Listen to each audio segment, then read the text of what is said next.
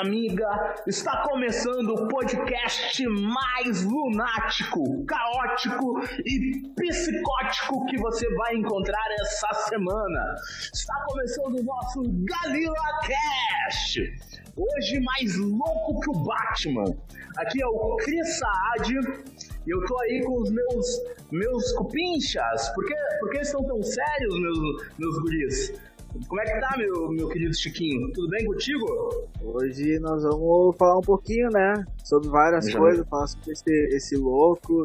E aquela coisa, né? Se tu é um garoto prodígio teimoso, tu vai morrer com o pé de cabra, né? Hoje é dia de palhaçada, né? Olha aí, só coisa boa. Nosso comandante Hamilton de sempre, não podia ser diferente, sobrevoando o local, e aí, gurizada, fala. Hoje nós vamos falar sobre o maior vilão da cultura pop e botar um sorriso no rosto de vocês. Muito boa. E agora o nosso patriarca, né? O nosso querido Henrique Luiz. Eu, eu, eu, nunca sei como anunciar, não sei se eu anuncio Henrique, Luiz, Luiz Henrique. Ah, anuncia de qualquer forma, meus dois. eu, tenho esses dois eu tenho esses dois nomes mesmo, fazer o quê, né? Então, né? Hoje a gente vai falar sobre, né? É, acho que hoje eu vou ser sério. Ui, hoje eu vou ser sério. Isso. Pra vocês forçar vocês me, me perguntarem por que que eu tô sério. Por que que tu vai vir sério, mano? Pois é. Me conta pra gente por que que tu vem sério pra, pra nossa reunião de hoje. O assunto é, por que está tão sério? Por que tão sério? Pois é, senhoras e senhores. Hoje, um programa de celebração. Olha aí, é o aniversário dele. O homem, o homem tá chegando. Um especial em homenagem ao príncipe palhaço do crime, o cão louco atrás de carros, o agente do caos, o maior vilão de todos os tempos, Coringa, o Joker, o palhaço, o bobo. 80 anos do vilão que revolucionou a arte da vilania nos quadrinhos, que entrou aí pro panteão dos maiores vilões da história do cinema. Para muitos é o maior vilão, né? Já ocupa ali o maior vilão da história do cinema e que influencia até mesmo o mundo fora da ficção. Né? A gente vai, vai debater hoje aí o impacto que o Coringa ele, ele tem no nosso mundo, nas pessoas, até mesmo que, que interpretaram esse papel, né? É, vai render pano pra manga aí, né? Sim, com certeza. Temos muito para falar sobre o personagem dentro das telas, fora delas, nos quadrinhos, animações, jogos de videogame, ele tá em todo lugar. Tá em todo lugar, tá espalhando um sorriso pra onde ele vai, né? Sem dó. O bicho é ruim. Exatamente. Sabe o que é o melhor de tudo? Alguém me pergunta o que, que é o melhor de tudo. Qual que é o, me... o que, que é o melhor de tudo? O melhor de tudo é que o Neil Gaiman nunca escreveu nada do Coringa, então hoje sem treta. É verdade. Se tivesse escrevido, seria o melhor quadrinho de todos os tempos, né? Olha aí. Pra quem não sabe, o, a gente gosta, a gente gosta de se provocar, aqui é piada interna. O Guilherme tem um probleminha com o Neil Gaiman, né, Guilherme? Eu não tenho problema com ele, eu adoro ele, eu gosto muito dele, só que perto do Alan Moore ele é, não, não é nada. O Alan Moore é o maior de todos os tempos. Inclusive, para você ouvinte, gente, eu queria fazer uma retratação, né? Uh, uh, no último episódio, a gente tinha comentado aí que, que, tá, que estaria chegando um programa sobre as séries mais assistidas da quarentena. Mas o Coringa chegou chegando, né? 80 anos do maior vilão de todos os tempos. Mas não se acanhem, esse episódio ainda vai chegar. A quarentena não tá nem perto de acabar. Então vai chegar um episódio aí especial das séries mais assistidas da quarentena. Mas realmente, pô, 80 anos do Coringa é, é, é principal, né, cara? Acho que tem que ser. Toma frente de qualquer coisa, né? É só para as pessoas ficarem. Só para as pessoas hum. ficarem espertas, tá? Uh, vem aí a terceira temporada de quarentena, né? Então fiquem ligados. Verdade, verdade, exatamente. Uh, diz que a terceira temporada acaba em dezembro, viu? Aí começa a quarta. Ô, oh, legal. O próximo, pa o próximo passo é um vírus aí, que dizem que vai curar o coronavírus. Todo mundo tá dizendo que tá louco pra ver essa sessão finale. É o T-vírus. Mas eu vou cantar a bola aí, eu quero cantar a bola, começar hoje aí, cada um de nós vai trazer alguma coisa, uma conversa mais informal hoje. Eu queria cantar a bola aí, começando pelo Júnior, né? O que que tu traz aí pra gente, Júnior? O que que tu, o que que tu acha do, do Coringa, cara? Vamos, vamos começar aí. O que que vocês acham de, desse personagem? Que que, por que que vocês acham que ele tem tanto impacto? Porque o, o, o, o herói, o Batman, ele é muito... Ele ainda é um personagem que, por mais que quebre barreiras, ele ainda é um personagem pertencente a nicho, né? Eu acho que o Batman ele ainda chama mais atenção de nicho do que do grande público. O Coringa eu vejo que não. O Coringa ele desperta o interesse do grande público.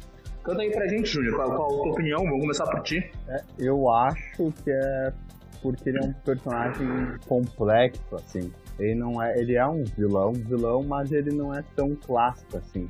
Ele é um vilão diferente, complexo, maníaco. As representações dele na, na mídia, na grande mídia, são muito impactantes, desde a série com o César Romero, com o Jack depois, e as outras que vieram é, foram muito impactantes. Impactaram o grande público de uma forma única, assim. E impacta no bom sentido e também no mau sentido. Porque tem casos também de, de assassinatos e coisas fora ah, do, do, no mundo real que o Coringa teve impacto. Então é um personagem que tem impacto em, em vários sentidos e níveis na nossa Sim. sociedade. Eu acho que é muito por causa que ele é um personagem muito complexo.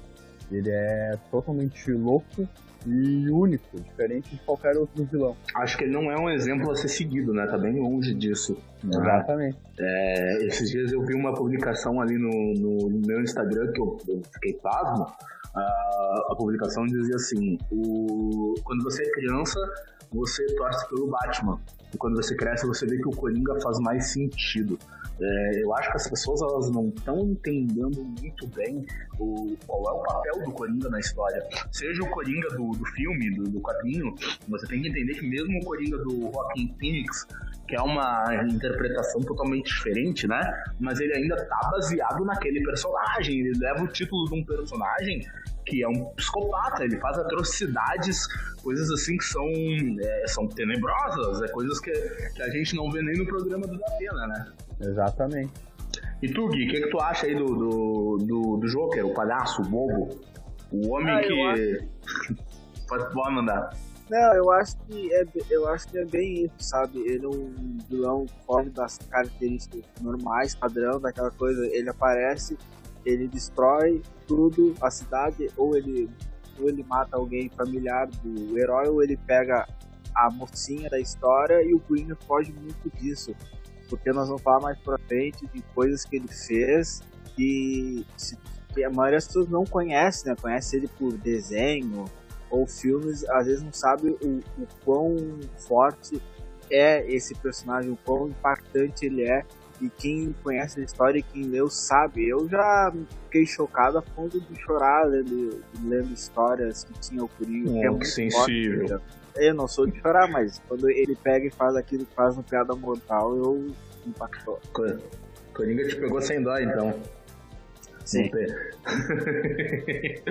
uh, uh, manda pra gente aí, Luiz, que, qual a tua opinião sobre o Coringa? O que, é que tu acha?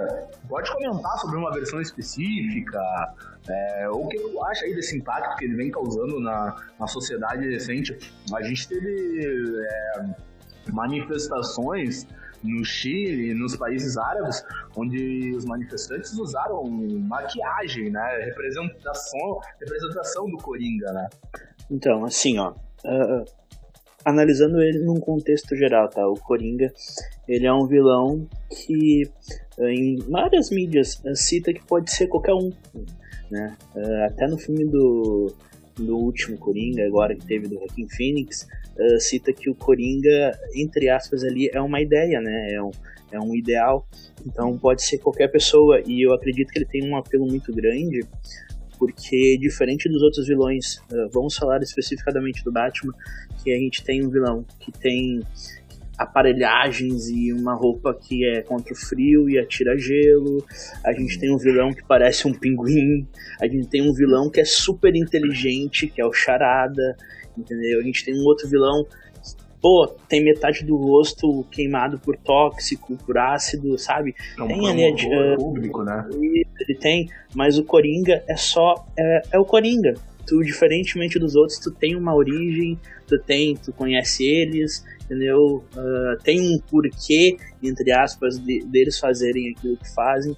O, o Coringa não, é, é um louco, é literalmente um louco, entendeu? Até é, é, é, é, é engraçado, não engraçado de tudo rir, mas ah, tu vê que assim, tem um, tem uma, em uma das mídias que o Coringa aparece, eh, é citado que basta um dia ruim para que tudo desande, entendeu?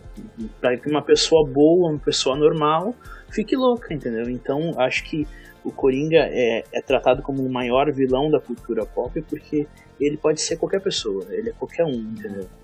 A, a ponto de tu ver que eh, na época que lançou, se não me engano, Cavaleiro das Trevas, houve aquele atentado no cinema nos Estados Unidos, né? No Ressurge. Isso, isso foi no Ressurge, no Cavaleiro das Trevas Ressurge. Exato. Mas foi inspirado no Coringa mesmo, né? O, Exato. O cara que fez foi por isso. Exatamente, foi inspirado no Coringa. E o, o personagem é tão complexo, tão, mas tão complexo, que o Heath Ledger, que foi o ator que fez ele no Cavaleiro das Trevas do, do Christopher Nolan, acabou morrendo, entendeu? Acabou se matando por, por, por ser um personagem tão complexo, por ele entrar tanto naquele personagem, por ter feito tanto estudo sobre o personagem. ah, tem relatos de que ele já não era mais o mesmo no set de gravação, que ele não era mais o mesmo na vida normal dele, que os trejeitos que a gente vê ele fazendo no filme, ele fazia na vida real, entendeu? Ele se trancou em quartos para tentar montar o personagem e acabou enlouquecendo. Então tu vê que não é um personagem ah, fraco, não é algo que é assim para qualquer um, como a gente sempre gosta de enfatizar, como a gente falou lá, lá no primeiro podcast do The Last of Us, que não é para qualquer um, eh, tratar e ler coisas sobre o Coringa também não é para qualquer um. E o que a gente vê hoje é essa criançada aí, os jovenzinhos, eh, gostando de sair de fantasia ou postar memes, ah, eu sou o Coringa e essa é a minha Arlequina. Não, cara, tu tá totalmente errado. Tu não tá lendo o que Só a gente lê. Tu não lê, tu não vê o que a gente vê, tu tá olhando a coisa de uma maneira errada. Entendeu? A começar que relacionamento do Coringa com a Arlequina é um relacionamento extremamente abusivo.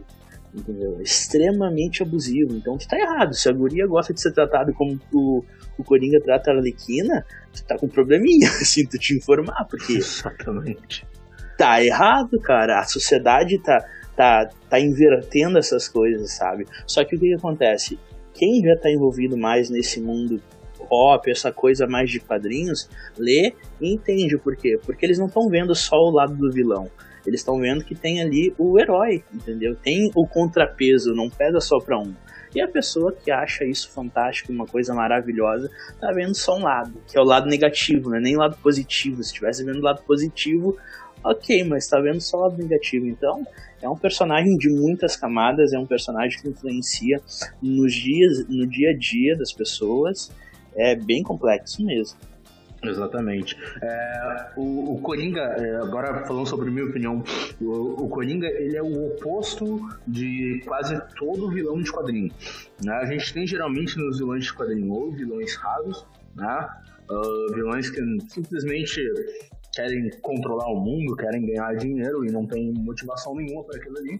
Falando assim de vilões de quadrinhos, porque, claro, o Coringa surgiu nos quadrinhos, né? Ele já transcendeu isso, mas ele surgiu nos quadrinhos. É, mas você tem esse tipo de vilão, ou tem outro que geralmente são os bons vilões, né? Que hoje a gente tem o exemplo do Thanos aí no cinema, que são os vilões com motivação, são os vilões que te fazem pensar. ah, eles te ven- eles são quase vendedores, né? Eles te vendem o motivo deles estarem fazendo aquilo ali. E toda a galeria do Batman é isso. Você tem uma motivação super forte ali no, no, no Mr. Freeze, né? Da questão da esposa, o, o Pinguim tem a questão do abandono familiar, o Harvey Dent é um cara que né, era um bom cara, era um bom promotor público que foi levado a um extremo E o Coringa, não, o Coringa é uma força da natureza. Ele é, ele é simplesmente isso. Você não tem origem, você não tem uma motivação, né? Alguns homens não são compráveis, ameaçáveis ou negociáveis. Alguns homens só querem ver o circo pegar fogo. E o Coringa, ele é fantástico, porque eu acho que ele é o único vilão dos quadrinhos que representa isso. Eu não lembro de nenhum outro vilão tão sádico psicótico e sem nenhum motivo, sem você precisar entender o que, que move ele, não tem nada. Ele é movido por uma ideia, né? É, como o Luiz Henrique falou ali pra gente da ideia de um dia ruim. E, cara, isso está muito presente em toda a mitologia do Coringa. Você tem um filme novo do Joaquin Phoenix que aborda isso, né? No caso, não um dia ruim, mas uma vida ruim. Isso é totalmente presente no Cavaleiro das Trevas. A partir do momento que ele quer simplesmente tocar o terror, quando ele vê que o Batman tá vindo em direção dele, que o Batman não vai atropelar ele, que o Batman não mata, se você parar para prestar atenção no filme, o filme ele tem uma, uma, uma quebra, ele muda o ritmo, que ele começa a fazer planos para fazer sempre o cidadão comum matar. Então ele arma uma situação em que ele vai explodir um hospital para fazer o cidadão comum, o cidadão médio uh, fazer uma atrocidade. Ele faz o plano das bombas da barca, uh, tudo para provar a ideia dele de que só precisa um motivo, é só um empurrão para que qualquer mente fique tão perturbada quanto a dele. Então, o Coringa, na minha opinião, ele, é, ele, é, ele é tão abrangente porque ele é único. Ele é único. Não, não existe vilão. Nos quadrinhos, no cinema, não tem. Ele é único. Né? Eu trouxe aqui algumas atrocidades ali feitas pelo Coringa, né? É, eu acho que isso vai ser importante aí pra gente debater. É, o Coringa ele já foi responsável pela morte do Jason Todd, que é o segundo Robin, né? É, o segundo garoto prodígio. Ele também é responsável no, na HQ Cavaleiro das Trevas pelo, por um massacre em parque de diversões. E após esse massacre, ele ainda se suicida para incriminar o Batman, né, pela própria morte, porque no momento final ali o Batman ele se recusa a matar. E para você que está escutando isso, que é fã de quadrinho, é, eu queria deixar uma coisa muito clara aqui: o Batman não mata, o, o, o, cerne do Batman é isso, ele não mata. Entendeu? Se você utiliza imagens avulsas de uma HQ do Grant Morrison, que o Batman dá um tiro no Darkseid, ou histórias avulsas, uh, eu tenho uma mensagem para você. Você tá, você tá entendendo o personagem totalmente errado, porque o Batman não mata.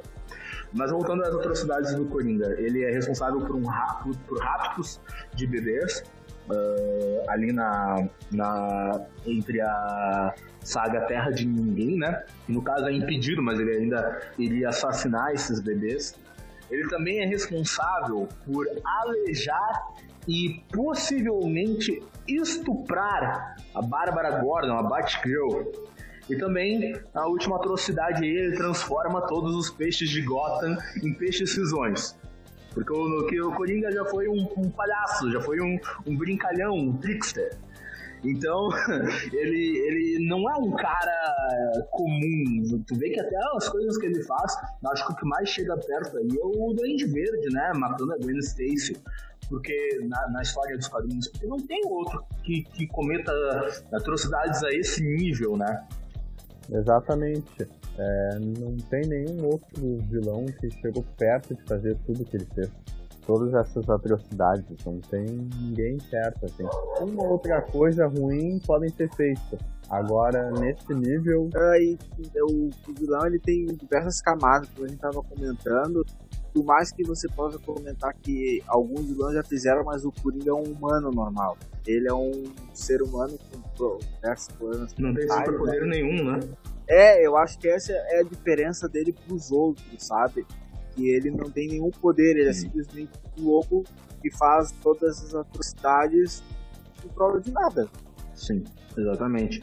Eh, eu trouxe algumas informações aqui. O Coringa foi criado pelo Jerry Robson, Bill Finger e Bob Kane. Algumas, né, Bob Kane entre aspas. Ele apareceu pela primeira vez em Batman número 1, em abril de 1940 quase um ano depois da criação do Batman, né? Que teve a primeira aparição ali em Detective Comics número 27. E ele devia ter morrido na primeira edição. Só porque eles viram que o personagem ele era tão bom e ele daria tanto pano pra manga que resolveram deixar ele vivo. Resolveram fazer outras histórias com ele. E é muito engraçado, porque geralmente o pessoal fala muito do morte em família. Depois acho que vai trazer alguma coisa que tu tinha comentado, né, Gui? Uh, sobre ele matar o, o Jason Todd, mas na Era de Ouro, né? Que depois foi rebutado, claro, ele chegou a matar o Dick Grayson também. Ele chegou a ser responsabilizado por matar o, o, o Dick Grayson, o primeiro Robin, sufocado com enxofre. Então a gente já, então a gente já vê. É, isso era uma informação que eu nunca tinha visto, cara. É, é bizarro, não, não falam disso, né?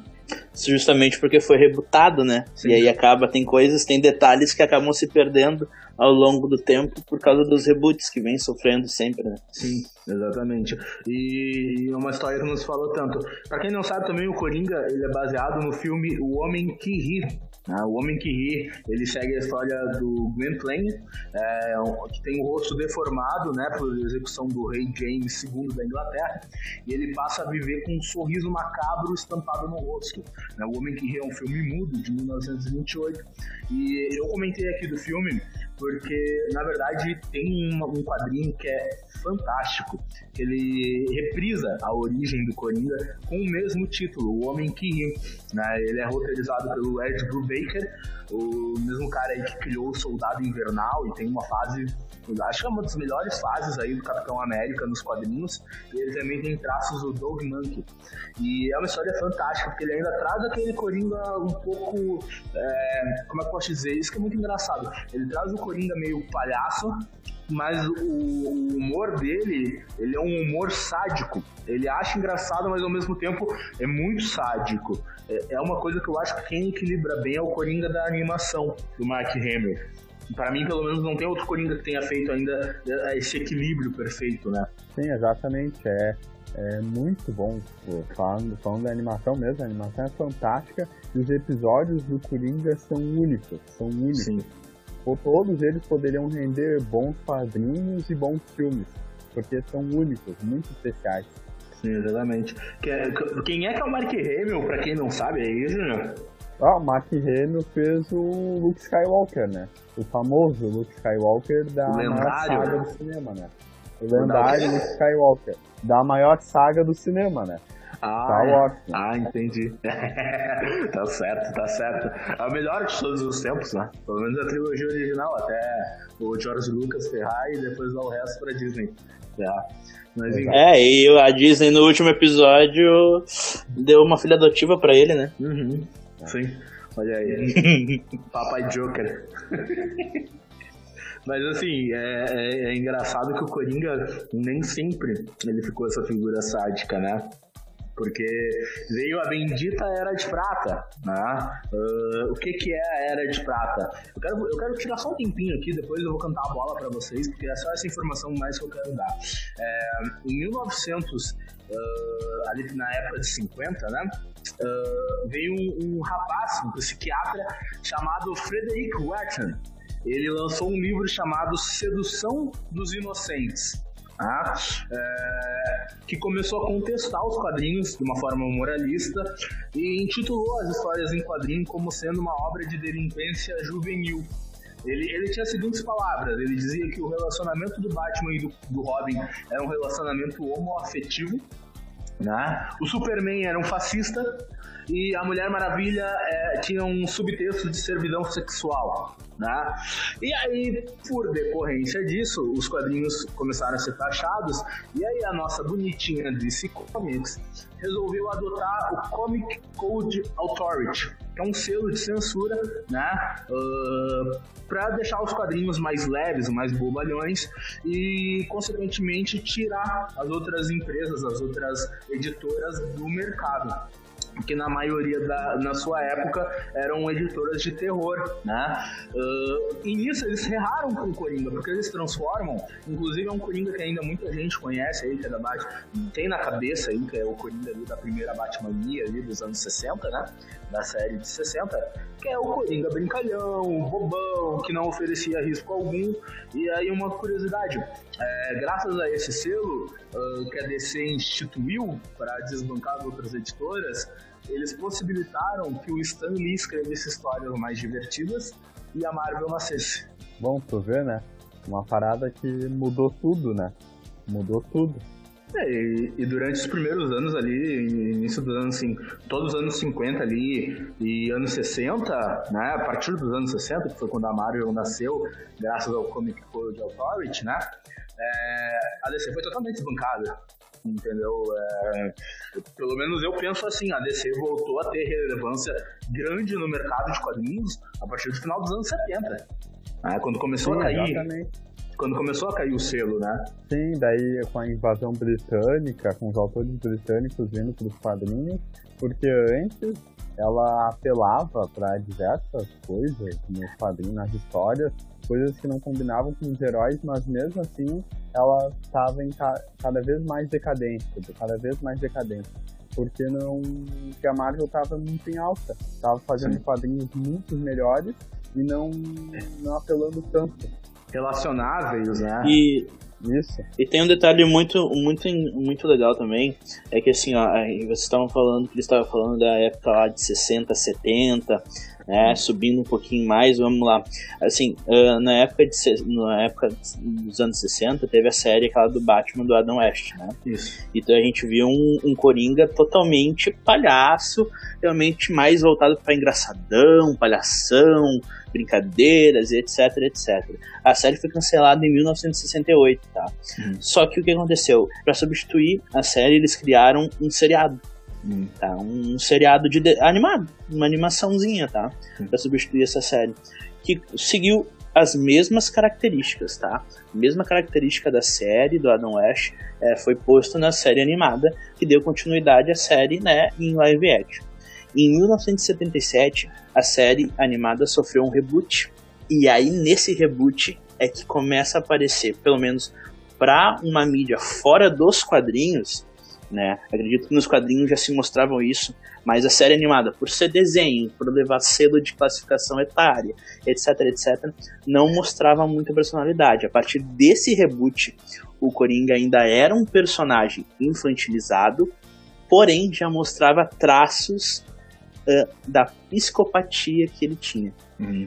Então, a partir dessa série de 1970 para TV, ou seja, para outras mídias fora quadrinho, começa a se moldar um Coringa diferente. Sim. Que tem a veia cômica, mas tu vê nitidamente que aquele, aquela veia cômica é uma veia sádica também. Uhum.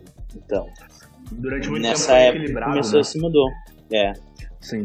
Uh, e até assim, até eu queria prestar aqui uma homenagem do nosso Galila Cast é, para um cara que sem ele não teria Batman, que a gente conhece hoje, não teria o Coringa que a gente conhece hoje. É, ele é o criador aí de coisas icônicas do Batman, como a Liga dos Assassinos, Ra's al Ghul, né? Uh, e ele faleceu agora no mês de julho, que é o nosso querido Dennis O'Neill. Né? Muito se fala aí sobre Frank Miller, uh, Alan Moore, mas na verdade quem revolucionou, quem voltou a trazer, imagina, o Coringa ficou, se eu não me engano, uh, cinco anos sem aparecer em uma história de quadrinho do Batman, porque ele era um vilão que não levava risco nenhum, ele era um palhaço. Né? E aí, no final dos anos 70, o Dennis O'Neill e o Neil Adams trazem uma história que é fantástica. Você deve encontrar aí na Panini, nos, nos grandes clássicos, ou é Lendas do Cavaleiro, Lendas do Cavaleiro das Trevas, que é chamada As Cinco Vinganças do Coringa o Coringa volta, ele sai da cadeia e ele começa a caçar e exterminar cinco ex-capangas. E o Batman começa a correr contra o tempo para tentar avisar, tentar salvar. Ele mata enforcado, ele esquarteja. É, é uma revista assim, inacreditável. E fica aquela nossa homenagem do Galila Cash ao Dennis O'Neill, né, que é o cara que reinventou aí o Batman antes do Frank Miller e toda essa onda e antes de começar aí os anos 80, que é o que a gente vai começar a falar agora, né? Sim, exatamente. Belíssima homenagem. E é muito importante, porque sem ele, sem o Neil Adams, talvez não tivesse ano 1, Cavaleiro das Trevas e, outro, e outras histórias. histórias, né? É, exato, porque eles, eles colocaram o Beco do Crime, eles colocaram diversas coisas. O Asilo que... Arkham, cara. Exatamente, o Asilo Arkham. Coisas essenciais, coisas não existia. Hoje, a gente não imagina o Batman sem essas coisas, entendeu? Sim. E imagina, se o Dennis O'Neill não tivesse criado o Asilo Arkham, a gente não teria uma das melhores histórias aí do Batman, que é Asilo Arkham, do Grant Morrison, né? Então, pensa como eles foram relevantes, né? Muito relevante. Bah, falou. Impacto aí, único. Né? Agora a gente vai entrar aí na, na, era. Eh, né? Os quadrinhos eles são divididos em era de ouro, era de prata era de bronze. A era de bronze começa aí no final dos anos 80 com essa pegada mais adulta. Só que na verdade uh, os anos 80 são a era de ouro do Coringa, né? É, é o grande boom, assim, o, que o Coringa veio para arregaçar, né? Sim, exatamente. Tem diversas histórias duas muito impactantes, né? A Piada Mortal e o Cavaleiro das Trevas. E depois disso, tudo foi mudado novamente. A psique do personagem foi estabelecida, aí o, a questão dos dois, a dualidade entre os dois, o relacionamento entre o Batman e o Coringa foi colocado aí e mudou tudo depois disso, né? Depois dos anos 80. Sim. Uh, eu vou passar a bola agora pro, pro Gui. O Gui trouxe uma história muito legal aí pra gente, que também é uma história super falada. Uh, o Gui trouxe aí a informação do, da morte em família, né, Gui? Explica aí pra gente, explica, explica pro ouvinte, né? Dificilmente o ouvinte não vai conhecer, mas o que é a morte em família? Bom, Morte em Família é uma história que aconteceu entre 88 e 89 e feita pelo Jim Aparo e o Mike DeCarlo eh, e é uma história que mudou tudo porque a DC era uma época que recém estava passando ali a questão da crise e tudo mais e a DC promoveu uma, uma votação por telefone que era ou matar que era matar o Jason Todd que era o Robin na época ou deixar ele vivo e a votação, né, como já é bem óbvio, as pessoas votaram pra, para matar o Jason Todd. E aí que começa a história. O Jason, um enredo resumido assim da história. O Jason vivia em dificuldade em relação ao Batman, porque para quem não sabe ele foi achado, o Batman acha o Jason Todd numa rua catando lixo. Ele era um, um menino de rua, um ladrãozinho, né? Mas assim, um falando. É, e aí o Batman acha ele, cria ele, transforma ele no sucessor do Dick, já era o Asa, né, na época. Só que ele era um guri que cresceu muito dentro do Batman, já teve visto muitas coisas. E aí ele, ele, ele começava a enfrentar os criminosos, só que ele, ele quase matava aquilo do Batman, tem que parar ele, tem que bater nele, tem que desarmar ele, porque ele já tava num fazer, de... tinha que fazer ajoelhar no milho. É, não, ele já tava, ele já tava a ponto de, de querer matar e o Batman, pra quem não sabe, o Batman não mata. E aí, né, o roteiro foi feito pelo Jim Starlin, grande Jim Starlin. Zack Snyder né? pensa diferente de você. É, mas daí, aí, numa certa vigia deles, o Jason acaba sendo o Coringa escapa do Asilo Arca, né? Só e aí eles, né, naquele vai e vem de ação, o Jason acaba sendo capturado pelo Coringa. E aí realmente começa a verdadeira morte de família. Porque o Batman começa a correr atrás dele, ele descobre onde tem o Jason, só que tem uma bomba que vai explodir a, num determinado tempo.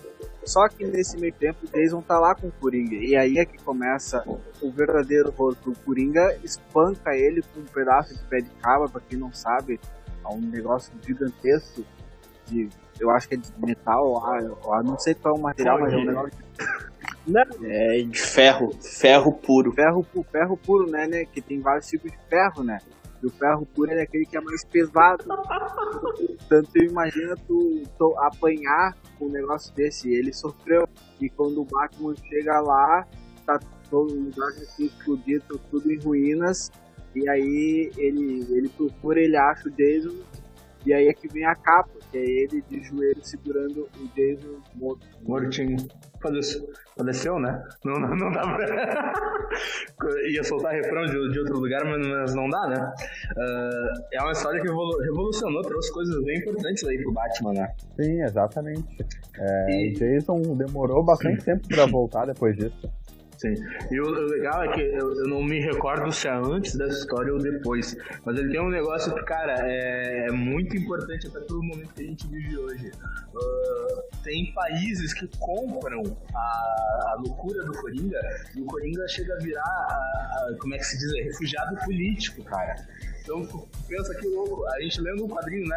Na, o cara que lia quadrinho nessa época, nossa, que país imbecil que compraria o Coringa como refúgio político. Hoje compra um Coringa como símbolo de, de revolta, de, de, de manifestação. Revolução. De revolução, exatamente. Exatamente. E, Júnior, eh, a gente deixou o melhor pra ti, cara. Manda aí pra gente. Né? O Gui trouxe aí uma das melhores histórias aí que envolve o Coringa, mas acho que tu ficou com a melhor, né? É, exatamente. A melhor. A gente vai fazer. pelo Fala, fala, fala aí. A gente vai fazer um rodízio, né? Geralmente a gente tá na, na reunião ali selecionando quem vai falar do que, né? Que, ah, eu vou, quero falar sobre isso, aquilo. O Júnior já correu na frente, eu falo sobre a piada mortal. Então pode mandar. Ele, ele não tem dó da gente, ele pega sempre o melhor. Exatamente, corri mais rápido que todo mundo, né?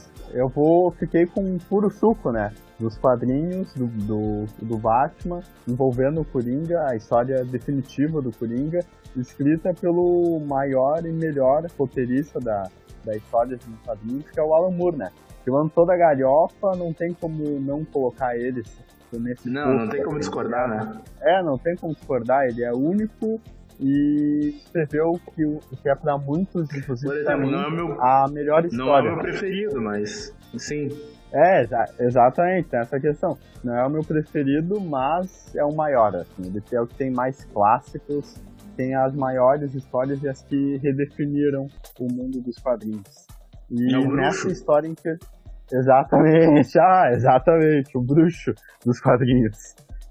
Nessa história em questão, vai traçar a psique do Coringa, entendeu? Ele vai, o plot da história é se você tivesse um dia ruim, o que aconteceria com você? O Coringa quer provar nesse quadrinho que se você tem um dia ruim, você pode virar ele, você pode ficar virar tão louco quanto ele. E durante a história, ele, o Alan Moore e o Brian Boland, que, que desenhou o quadrinho, eles vão mostrando, construindo esse plot. E durante o quadrinho, o quadrinho é, é, a. Como é que eu posso dizer? É a história de origem do Coringa. Que ficou como sendo a história principal de origem do Coringa. E, e durante isso eles vão construindo, exatamente mostrando o contraponto do, dos personagens sendo um dia ruim, o Gordon, a Bárbara e o Batman, em contraponto com o dia ruim dele, o que fez ele virar o Coringa. Então é, conseguindo uma maestria única. E ele escolhe um personagem em questão, né, o, o comissário Gordon, para ter esse dia ruim. Então tudo que ele faz é para colocar o Gordon numa situação extrema de loucura. Tem diálogos aqui espetaculares que sobre é, loucura, razão, e, e, é, como é que é, é pretérito imperfeito, ele colocando tudo com a insanidade do Coringa. Qualquer, um, são diálogos complexos, monólogos complexos dentro da boca de um personagem sádico, assim. Então é fenomenal. E o quadrinho se chama Piada Mortal por um motivo, que daí eu não vou contar. Mas tem uma parada, um toque que eu achei muito foda, que é no início da, do quadrinho tem o início da piada. E no final, vocês quem vai ler vai ver a conclusão disso e tire as suas próprias conclusões. Eu não vou é. falar sobre o final por causa disso, entendeu? Acho que é uma coisa que cada um tem que ter essa experiência e tirar suas conclusões. Mas é uma história única e uma das melhores já feitas do Batman. Ela, ela fecha, né? Ela fecha o círculo, ela, cer o círculo certinho. É, ela começa com o Batman indo conversar com o Coringa, falar sobre a relação dos dois e no final ela fecha a relação dos dois de uma maneira é, perfeita, assim. E, e é muito legal. bizarro. É muito bizarro complementando ali o que tu, o que tu disse, é, porque eu não vou dar spoilers também, mas para quem leu, né, sabe como é que a história termina e é muito engraçado porque o Alan Moore ele fez essa pra ser a história definitiva. Ela era pra ter encerrado o arco Batman e Coringa. Só que a DC não entendeu isso. E, tipo, edições depois voltaram a trazer o Coringa. Então hoje, na verdade, né, uh, eles não encaram a piada mortal como sendo canônica, né? Uh, eles não, não interpretam como sendo canônica, mas para todo fã do Coringa e do Batman é a história definitiva ali da origem do Coringa, né? Exatamente, virou, ficou a história definitiva para maioria dos fãs de quadrinhos, assim. inclusive para mim.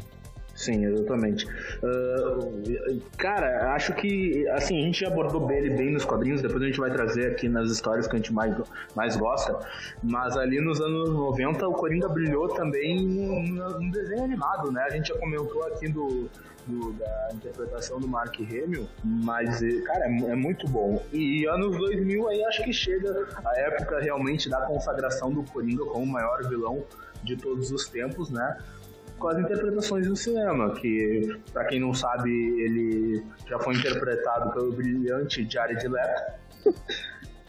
e também brilhante. o brilhante né? É, é, o melhor Coringa do cinema, todo mundo sabe. Para quem não assistiu, assista Esquadrão Suicida. É um sorriso maravilhoso. Sim, exatamente. Brilhante. Ele vai te deixar com um sorriso no rosto, só não sei dizer se é desconforto. Alguma reação ele vai dar. Ah. Sabe aquelas pessoas que fazem. põem botox? Sim. No rosto e ficam sempre sorrindo? Sim. É mais ou menos essa sensação. Sim. Tá sempre com um sorriso no rosto. Não, mas brincadeira à parte, é realmente é a consagração, porque o Coringa, para quem não sabe, ele é o único personagem de cinema, junto com o brilhante Don Corleone a ter dois Oscars para dois atores diferentes pelo mesmo personagem. Ah, tu quer trazer aí pra gente da questão do cinema, Luiz Henrique? Pode mandar aí pra gente. Cara, falando de outras mídias no geral, né? Pode mandar vamos de falar de outras mídias. mídias. A questão ali, vamos lá, começou a descer logo que lançou. Uh, o primeiro desenho que a gente vem e falando de Coringa e Batman é o Batman série animada. Aquela bem mais antiga dos anos 90 na, lá. Na minha né? opinião, a melhor interpretação do Batman para qualquer mídia. Tirando os quadrinhos, é o, é o do Batman. Batman. E eu vou te dizer, na minha opinião, a melhor interpretação do Batman e do Coringa. E do Coringa. Tá? Dos certeza. dois. Dos dois. Tá? Porque eu acho que, como a gente falou antes, esse Coringa das animações é um Coringa bem equilibrado. Ele sabe uh, ser engraçado e ao mesmo tempo lunático, né? Ele tem esse, essa linha tênue entre uma coisa e outra. E é com a interpretação do Mark Hamill, então, na dublagem original, então, fora de série, né? Ele deu vida, ele deu cara ao Coringa, até a risada, se a gente for olhar uh, a partir de, das animações, tudo, pega risada nas outras mídias, seja ela videogames, cinema, séries de TV, qualquer coisa, são risadas tentando se aproximar mais, o máximo possível da risada que o Mark Hamill uh, colocou em cima do personagem, né? Sim. Uh, aí tem o Coringa, o detalhe legal é que esse Coringa, desse universo animado que foi criado ali a partir da série do Batman, uh, ele é o mesmo Coringa em todos os outros desenhos, daí pra frente. Sim. Entendeu? Ali num, nesse universo da DC. O Batman série animada, uh, As Novas Aventuras do Batman, que foi a continuidade dessa série, Super Choque. Uhum. Super Choque é o mesmo Coringa na Liga da Justiça, tanto na Liga da Justiça normal quanto na Liga da Justiça Sem Limites, que é o desenho que passava no SBT e que a gente costumava assistir antes de ir pra aula, Sim. também é o mesmo Coringa. Então, quer dizer, eh, o Mark Hamill, uh, ele, ele é a personificação, ele é o Coringa, entendeu? Claro que a gente sabe que nos filmes é diferente, entendeu? Nos filmes tem o Jack Nicholson. Eu até tava assistindo umas cenas do Coringa que tu vê que a risada e até a interpretação, acho que o Jack Nicholson é o que mais se aproxima. Foi o que numa interpretação. Hamill, né? Isso, numa interpreta, interpretação uh, real, né, da vida real, num live action, é o Coringa que mais se aproxima realmente ali da, da questão do, do Mark Hamill da animação. Sim. Aí depois tem uh, o Coringa do Heath Ledger, que aí muda. Né? Vamos imaginar que é, um, é uma cadeia né, alimentar, digamos assim. Tem o Coringa ali das animações, tem o Coringa do, do, do dos anos 90 do Tim Burton ali, E depois tem o Coringa do Heath Ledger, que aí foi o outro ator que ganhou o Oscar e esse ganhou o Oscar já estando morto, né? Sim. O Oscar pelo personagem já estando morto. Aí depois dele tem, né, o Jared Leto, que acho que apareceu uma ou duas vezes só. E aí a gente não precisa falar muito, mas eu gosto muito também do Coringa dos jogos. Que é o Mark Hamill também que faz a dublagem. também. que é o mesmo também. E eu acredito que, assim como o Junior falou na história de origem, acho que os jogos da série Arkham contam muito bem a história e a questão do Coringa de ser o que ele é. Porque no, na série dos jogos, ele começa, a primeira aparição dele, ele é só um assassino. Ele só quer, ele faz aquilo ali normal. Beleza, matar, vou matar. E depois de um acontecimento na história, ele decide que vai fazer aquilo para fazer o Batman matar, para tentar fazer o Batman matar, já que o Batman, de novo, não mata, entendeu? E isso acaba culminando na morte dele, no final do jogo tudo, entendeu? E conta a história de origem, é uma releitura, na verdade, de tudo, de vários quadrinhos, o jogo. É uma releitura de várias, uh, várias situações que se passavam em quadrinhos de diferentes épocas, né? É o que é o jogo, é bem interessante. Inclusive da própria Piada Mortal, já que no primeiro jogo a Bárbara Gordon já é o oráculo, né? Não, é legal porque assim, ó, é, ele relê o Piada Mortal, ele relê o Morte em Família, ele relê muita coisa do universo Sim. ali, Batman. E, é, embora o terceiro jogo não tenha o vilão, seja o Coringa como o vilão central, ele acaba roubando a cena pelo, pela situação que se encontra, por tudo que aconteceu antes. Entendeu? Então é, é muito interessante. Eu acho que se expandiu muito a questão, né? Saiu, uh, vamos, saímos só do quadrinho e fomos para mídia, televisão, cinema, videogames, né, cresceu bastante. Ele dominou todas as áreas, né? Ex exatamente, ele dominou todas as ah. áreas e cresceu muito em popularidade. Né? A popularidade foi crescendo. Tanto, ele dominou tanto ao ponto de levar um jogo de super-herói, né, o Batman Arkham City, a ganhar o prêmio de jogo do ano. A gente está falando de um jogo de nicho, né? ganhou o jogo do ano. Então é um negócio absurdo. E o Coringa, ele é o, o, o grande. a base dos jogos. Tudo no jogo é em, em, torno do Coringa. Desde o primeiro até o último é a relação Batman e Coringa, que é o cerne ali do, do jogo. É, e é legal que assim, ó, quem, por exemplo, ah, eu não gosto muito de ler quadrinho, mas eu gosto de jogos. Se tu jogar os jogos da série Arkham, tu vai. É como se tu tivesse.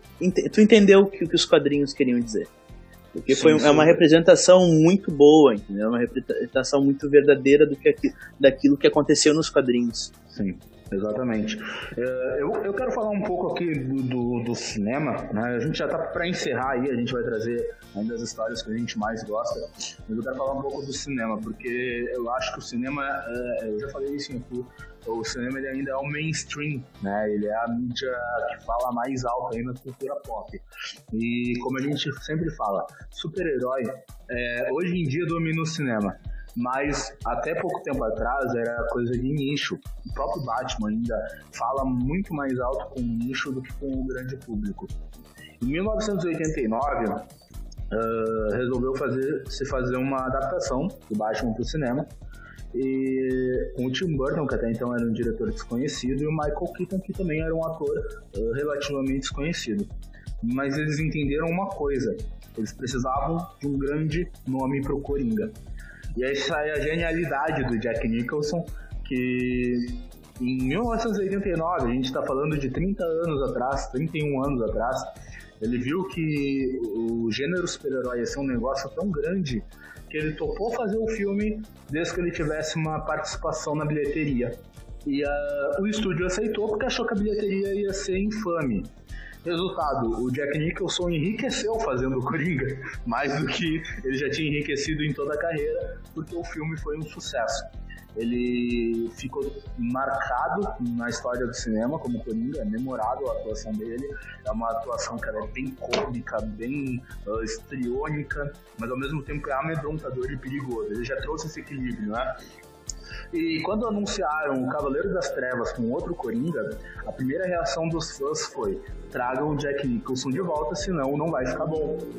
E foi uma chuva de hate. E aí veio o Heath Ledger, e o Heath Ledger, na minha opinião, ele é o grande responsável por uh, trazer aí o, Coringa dessa forma, né? Coringa já era o maior vilão dos quadrinhos, ele já tinha um público grande alcançado através do, dos, dos desenhos animados, né? Mas realmente, quando ele vem na forma do Heath Ledger, ele consagra o vilão de uma forma muito única. E a gente homenageou o Denis O'Neill, agora eh, eu deixo aqui a homenagem ao Cavaleiro das Trevas, que na minha opinião é o melhor filme de quadrinhos, é o meu filme preferido. E tá fazendo 12 anos esse mês. E ontem, inclusive, foi aniversário do Christopher Nolan. E realmente, a gente só tá fazendo esse 80 anos Coringa porque o Heath Ledger levou a atuação do personagem a um nível, ele levou o personagem a, pra, muitas listagens acima de personagens como Hannibal Lecter, Darth Vader, Don Corleone, ele botou o Coringa acima desses caras. Então, realmente, não teria essa importância que tem, não teria esse, esse estrondo que foi do Joaquin Phoenix sem o que o Heath Ledger fez com o personagem. Exatamente. É, não teria filme do Coringa se não tivesse esse Coringa de 2000, do filme do Nolan. Assim, não teria, não teria essa força para ter esse filme e ganhar todo o dinheiro que ganhou, entendeu? Ele ganhou muito dinheiro, mobilizou muitas pessoas e se deve muito ao Coringa do Hitler, porque senão não teria esse filme. Certamente não teria. Sim, é o primeiro filme de super-herói a bater o bilhão, né? Sim, foi o primeiro. O Cavaleiro das Trevas foi o primeiro a bater um bilhão. O primeiro, exatamente. E, e assim, é, é, a gente falou de tanta coisa do Coringa aqui, e aí agora a gente chega no Joaquim Fênix, que também é memorável, ele é fantástico. E eu só queria falar uma coisa. É, o Coringa, a gente já falou das atrocidades, a gente já falou do que faz ele tão impactante, a gente já falou de tudo que ele conquistou.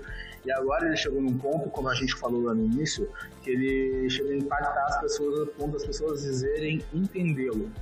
Para quem não entende uh, a premissa que o diretor, Todd Phillips, quis passar no filme, na cena em que ele está sendo aplaudido de pé, é, o Todd Phillips é um cara que ele a gente não está aqui para discutir questão política, mas ele pende mais para o conservadorismo. Então ele é meio antirrevolucionário. E ele bate na tecla que a sociedade está podre o filme todo. Aquilo é uma sociedade podre, a cidade está podre, as pessoas estão fora de si. Então, quando a gente vê uh, o Coringa sendo aplaudido e exaltado, não é porque ele é um símbolo de resistência, mas sim porque a sociedade ela tá tão podre que ela está se espelhando em um psicopata. Né? Então, e aí entra aquela cena genial dele vendo o Bruce Wayne de pé, que é quando ele vê que ele criou algo tão grande quanto ele, que não vai ser retratado, né? Eu duvido que tenha um Batman né, nesse universo, mas eu acho que não cabe muita interpretação de achar que aquele Coringa é um símbolo, entende? Sim, exatamente. Eu não, eu não consigo entender quem viu por esse lado. É, é, um filme que fala mais sobre, sobre essa, a perspectiva que vai ter do filme, fala mais sobre ti do que o diretor quis passar, entendeu? E o diretor Exato. quis passar, na minha opinião, o tipo disso. Eu acho Sim. que ele bate nessa tecla que a sociedade está podre, está imunda, e eu concordo com tudo que tu disse. Assim, eu vejo o filme mais nesse sentido. Ah, não precisa nem as pessoas estarem aplaudindo ou idealizando este Coringa. Basta elas idealizar qualquer Coringa. Porque o Coringa é o Coringa em qualquer mídia. Ele mata, ele Sim. esquarteja, ele bate mulher, sabe? Ele é mal, ele é ruim em qualquer mídia. Aí, como é. Empatia, né? Exato, ele não tem empatia pela humanidade. Essa é a realidade. Ele não tem essa empatia pelo ser humano, pela vida como é que uma pessoa vai ter empatia por alguém sem empatia com a vida? Eu não consigo entender, entendeu? Não tem como entender, não, não, não faz sentido isso. Eu acredito que um pai não quer que uma pessoa bata na sua filha, não, entendeu? Um pai não quer ver o, o, os seus filhos uh, sendo assassinados, um pai, uma mãe, um filho não quer ver seus pais sendo assassinados, sabe? Não quer ver atrocidades. Ele, as pessoas tendem e esperam pelo melhor, buscam o melhor. Só que no momento que tu aplaude um personagem e. Ah, isso aí, esse, ele, esse cara tá certo. E a, sabe, de tanto. É, é errado, isso é errado de tantas formas não tem nem como descrever. Sim. Não, a gente, que fica bem claro, a gente tá fazendo um especial aqui porque é bom ter personagens que levantam esse tipo de debate. O Coringa é um baita de um personagem. Mas a gente tá bem longe de idealizar ele como qualquer coisa, né? O, até o Batman não é um personagem a ser idealizado, é um personagem cheio de problemas ali, perturbações, mas... É, é Psicologicamente falando, o Batman é bem perturbadinho. Sim, exatamente. Ele não, ele faltou um sarja preta na infância, né? Faltou. Mas isso me incomoda. Me incomoda ver é, essa onda de empatia e identificação com um personagem que é um psicopata. Ele, ele tem zero empatia, ele tem zero, uh, como é que se diz, é, capacidade de se conectar a qualquer outra pessoa. Mesmo a versão do Joaquim Fênix, que é um pouco mais humana, né? Também não é o Coringa definitivo, mas ele mostra desde o início que ele é um doente, ele é uma pessoa psicótica, ele tem. Uh, é aquilo, cara, não importa o quanto você seja uh, prejudicado, não é pretexto para você dar um tiro em alguém, entendeu? Já, já começa a problemática a partir daí, né? Bom, é, a gente está se estendendo bastante aqui, é, porque realmente não, não tinha como ser diferente. É, é, como a gente falou desde o início, é o melhor personagem, o melhor vilão da cultura pop né? E é um personagem incrível. Uh, a gente trouxe aí um, um, top 3 bem rapidinho aí. Uh, histórias com o Coringa, né? Três histórias, cada um, as histórias que a gente mais gosta do personagem. E a gente vai dar uma sinopse breve aí e apresentar. Fica a dica para vocês irem atrás, conhecer, é só coisa boa, é só coisinha assim, ó. É só delicinha, é só coisinha para você passar sua quarentena no, no melhor que o Coringa pode te oferecer. Vamos começar aí pelo, pelo Guilherme, pode mandar pra gente, tá, tá quietinho faz tempo, Gui? Eu vou começar por um que eu já dei uma sinopse, que é um, uma morte em família do Jim Stalin, uma, uma HQ. Ah, mas aquela coisa, ah, não tô acostumado a ler, mas vale a pena, uma HQ que não é muito longa, então vale a pena você tirar um tempinho pra ler, até porque é bom você estar tá lendo né? Exercitar Outro, a leitura, né? É, e as pessoas hoje em dia não, não curtem muito ler. Essa geração vagabunda só fica na frente do celular. Baixa o quadrinho no celular, então ele vai ler. Outro é o Cavaleiro das Trevas, que pra mim na época eu, eu era bem. Eu ainda sou novo, mas eu era mais novo. É o filme, eu sou mais novo do que eu sou ainda. E eu me lembro até hoje uhum. que veio, o cinema tá lotado, e eu ter que sentar num canto, o filme era legendado, e eu, eu era muito novo, eu mal sabia ler ainda direito, então minha mãe teve que ler o filme inteiro para mim, então tipo, me marcou muito ir ver o filme e ver todas aquelas cenas que são marcantes até hoje para mim. E eu só, só, um, só uma observação rapidinho a respeito hum. do Cavaleiro das Trevas aqui.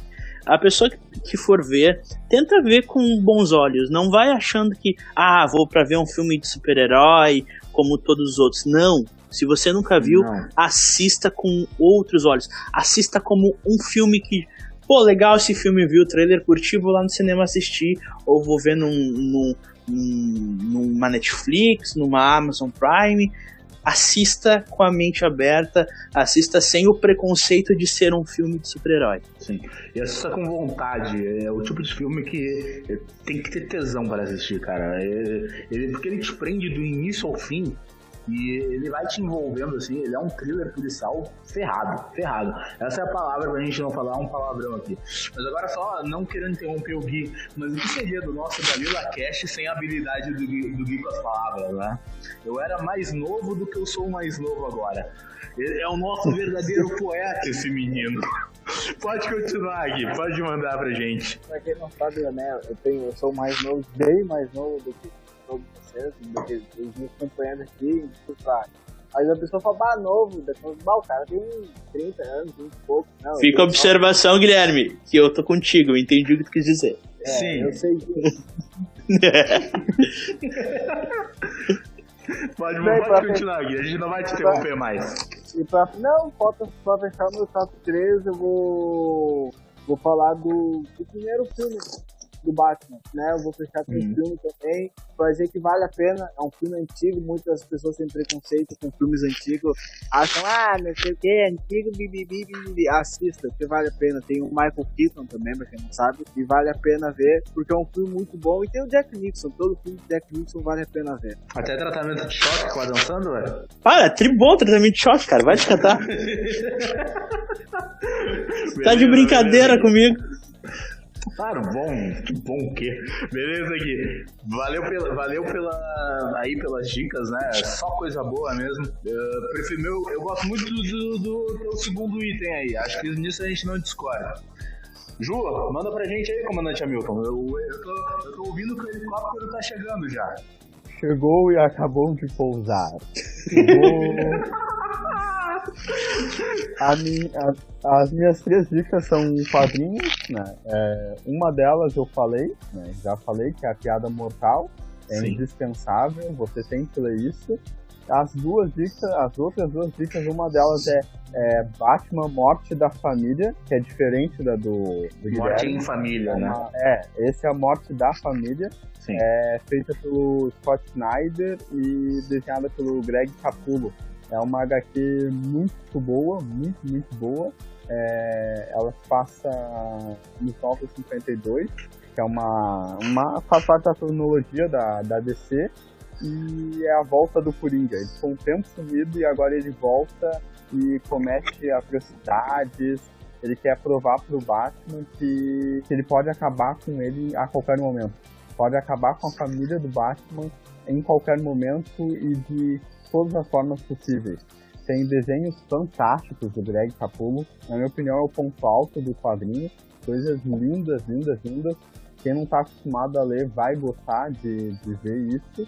E a, e a terceira dica é também um, um quadrinho do, do Scott Snyder, do Greg Capullo, que é Batman Fim de Jogo, que é a última história que os dois desenharam jun- os dois é, fizeram juntos, que é a última história do Coringa e do Batman, assim, fechando o arco em- de, do, do run dos dois perfeitamente, assim. Acho uma história que não começa tão bem, mas ela vai evoluindo, vai ficando cada vez melhor com, com o tempo, com, com o passar do, da- das páginas. assim. Ela se É desenvolve muito bem. boa.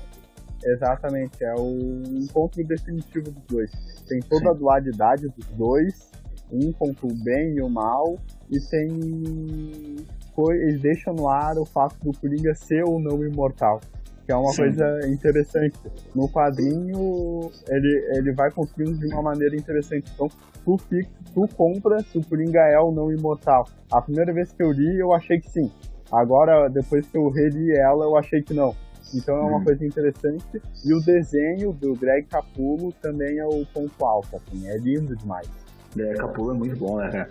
Bem, Acho que, eh, na minha opinião, cara, não sei, eu gosto, o Greg Capullo e o Rafael Albuquerque foram os caras que mais se destacaram no Batman. O Rafael Albuquerque também escreveu o Batman com o Scott Snyder, né? O All Stars Batman, que é o final ali. E, cara, fazia tempo assim que eu não vi um tra traço dos dois no Batman, na minha opinião. São os dois melhores aí que trabalharam no personagem nos últimos, na última década, né? Bom, também. bom, Luiz, pode mandar aí pra gente. Tá ali, teu top 3. Joker. Tá, eu vou, eu vou sair um pouco dessa linha do quadrinho e filmes e vou passar pra parte de interatividade, jogos de videogame, videojogos. Eu acredito que assim, ó. Ah, de- fala, o Guilherme falou, ah, é bom você ler, é bom, concordo, cer- 100%. Vai ler, vai se, inter, vai se inteirar com a leitura. Mas se mesmo assim você tiver uma preguiçinha, prefere algo mais intuitivo, algo que tu possa controlar, joga os jogos da série Arkham. Uh, Origins, embora não seja da mesma produtora, uma é feita pela Warner uh, Montreal e a outra pela Rocksteady, uh, mas uh, são todos fazem parte deste universo, fazem parte do universo. Batman Arkham Origins é para Play 3, uh, Batman Arkham Asylum e Arkham City. Esses dois têm para Play 3, são originais para Play 3, só que tem versões remasterizadas para Play 4 e Xbox One. Então joga onde tu tiver preferência, se tu puder. E o Batman Arkham Knight, que é o final de tudo. Esse último é feito para Play 4 e Xbox One. Uh, esse último também ele é um, um res, ele tem um resumão de várias histórias, como das que a gente já citou aqui: Morte em Família e Piada Mortal. Ele tem um resumo, uma releitura dessas duas histórias dentro do jogo. São histórias fantásticas que eu acredito que se fossem feito um universo cinematográfico do Batman nos moldes do jogo daria muito certo. Sim. Eu vou trazer o meu top 3 agora. É, eu trouxe uma história aqui, ela não é muito falada, que é Advogado do Diabo. É uma história dos anos 90. Eu viajei na maionese, eu não procurei quem é o escritor e quem é o desenhista. Né? Uh, mas basicamente é uma história que assim, é, inclusive eu vou confessar aqui, eu nem uh, desculpa, mas também essa história ela não é publicada no Brasil faz tempo. Acho que a última vez foi pela editora Abril. É, é uma história basicamente o Coringa descobre que alguns comediantes como uh, Charlie Chaplin, enfim, os, os Três Patetas vão ganhar selos pelo correio e ele resolve que ele é um comediante nesse nível, então ele tem que ganhar selos uh, no correio também. E aí, por fim, o Batman e o Robin conseguem, né, uh, impedir ele ali, né, de, de fazer essa atrocidade. Só que, o que que acontece? Uh, ele é preso e os selos são distribuídos da mesma forma.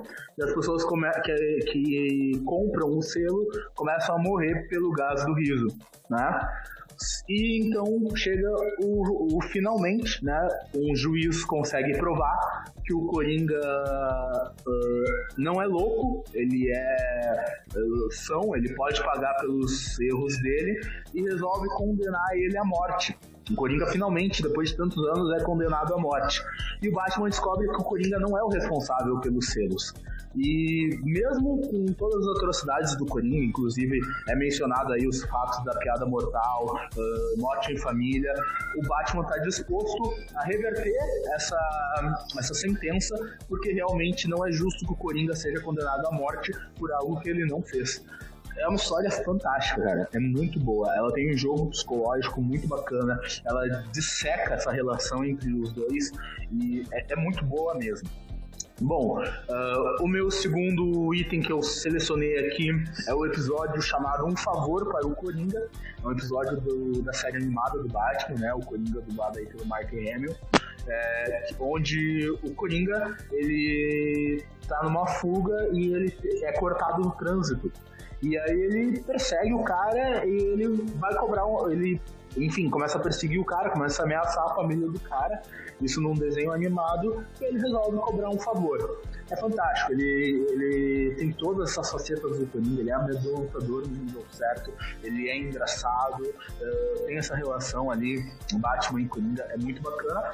E por fim, eu deixei o melhor por último, eu recomendo aí para vocês o Cavaleiro das Trevas, né, o quadrinho, diferente do que o Gui trouxe pra gente, que é o filme, que é a melhor. Primeiro, isso é indiscutível, é o melhor quadrinho já feito do Batman, acho que todo mundo concorda nesse ponto, né? Sim, com certeza. Ah, eu é, acho é que é o melhor. O... Eu acho que é o ano 1. O ano 1. É. Não, mas fica entre os dois. Geralmente eu vejo as listagens e fica entre os dois mesmo. Não, e pra lembrar, pessoal, o ano 1 Cavaleiro das Trevas é feito pelo mesmo cara. Então meio que né, é, e vale ressaltar que o Cavaleiro das Trevas, o quadrinho, ele é feito pelo Frank Miller, inclusive a gente tá com um especial aí no nosso Instagram, Mestres do Multiverso, Frank Miller.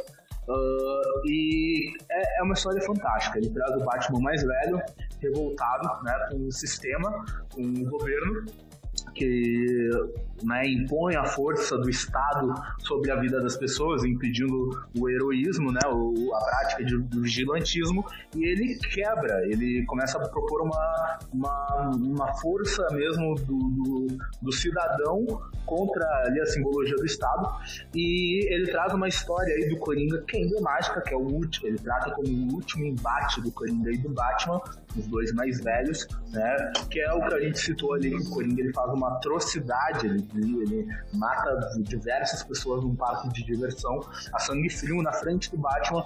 E ele traz para mim, acho que são os melhores diálogos ali. Né? O Batman tendo a oportunidade de quebrar o pescoço do Coringa e se questionando, né? Quantas pessoas eu matei deixando você viver? Então ele tem. É, é uma passagem curta, porque o quadrinho é dividido em quatro partes, mas essa parte para mim, eu não sei se ela é o ponto alto, porque a batalha contra o Superman é fantástica, mas ela tá ali no, no top 2 ali. E para mim é a minha história em quadrinhos preferida, né? De, de todos. É o meu quadrinho preferido. Bom, fica aí o nosso top 3 de cada um. Né? Só um pouquinho, eu tenho um bônus aqui. Eu tenho um bônus que agora que me veio à cabeça. Injustice. Injustice. Injustice. Tá, mas eu não tô falando só do jogo. Procurem o. Não, quadrinho tem também. Né? quadrinho e tem o jogo.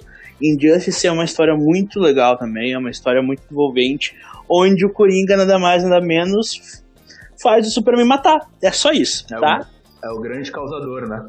É o grande causador. O vilão, no decorrer da história, é o Super-Homem, mas por causa de um. por causa do Coringa. Sim. Então, Injustice é. também é uma história muito interessante. Boa, boa dica, boa dica. Bom, é isso. Ficaram aí com mais de 12 opções de, de história do Coringa aí pra correr atrás. É só ir ah, atrás, gente. Só pra, não, e só pra hum. falar assim, sempre tem os chatos de plantão.